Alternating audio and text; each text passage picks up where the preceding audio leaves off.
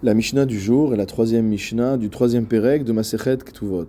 Nous avons déjà rappelé dans les deux Mishnayot précédentes le din selon lequel si jamais un homme viole une jeune fille qui est vierge, qui est dans un statut de Nahara, c'est-à-dire entre 12 ans et un jour et 12 ans et demi, et Asherlo Orasa. La Torah précise qu'il s'agit d'une jeune fille qui n'a jamais passé la première étape du mariage, l'étape des Kiddushin, alors dans ce cas-là, le violeur, lorsqu'il est attrapé, doit épouser cette jeune fille à l'interdiction de la répudier toute sa vie, et en plus doit payer un knas, c'est-à-dire une amende de Hamishim Kesef, de 50 pièces d'argent, au père de la jeune fille.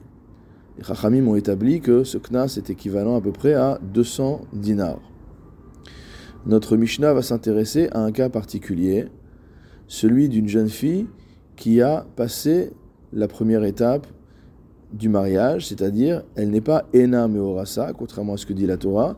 Ce n'est pas une jeune fille vierge qui n'a pas été fiancée, c'est une jeune fille vierge qui a été fiancée. Nahara Shenit Arsa Venit Garsha.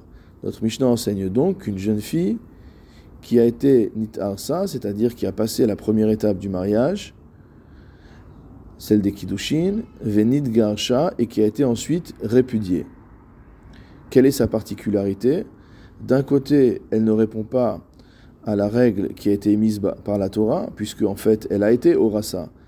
Elle a reçu les kiddushin, elle a passé cette première étape du mariage, mais d'un autre côté, étant donné qu'elle a été répudiée avant d'arriver au moment des nisuin, avant d'arriver au moment où elle avait le droit de consommer le mariage avec son époux, alors elle a une présomption, une chazaka de betula, de jeune fille vierge.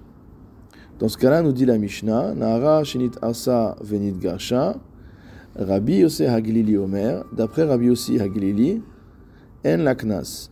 Il n'y a pas à payer d'amende pour le violeur, étant donné qu'elle ne répond pas aux conditions qui ont été définies par la Torah. Il s'agit d'une jeune fille qui a déjà été mariée, au moins pour la première partie du mariage.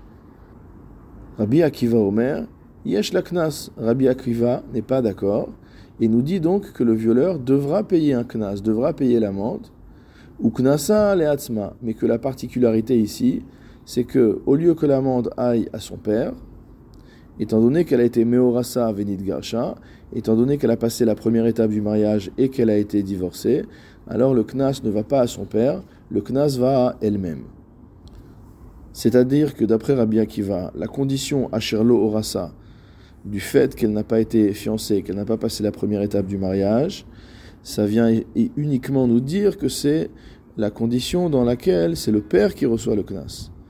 Et que donc, euh, si cette condition n'est pas remplie, le knas va à la jeune fille. Tandis que d'après l'avis de Rabbi Yossi Aglili, si cette condition n'est pas remplie, ce n'est pas une jeune fille à Charlo Rassa, il n'y a pas du tout de knas, et la halacha est comme Rabbi Akiva.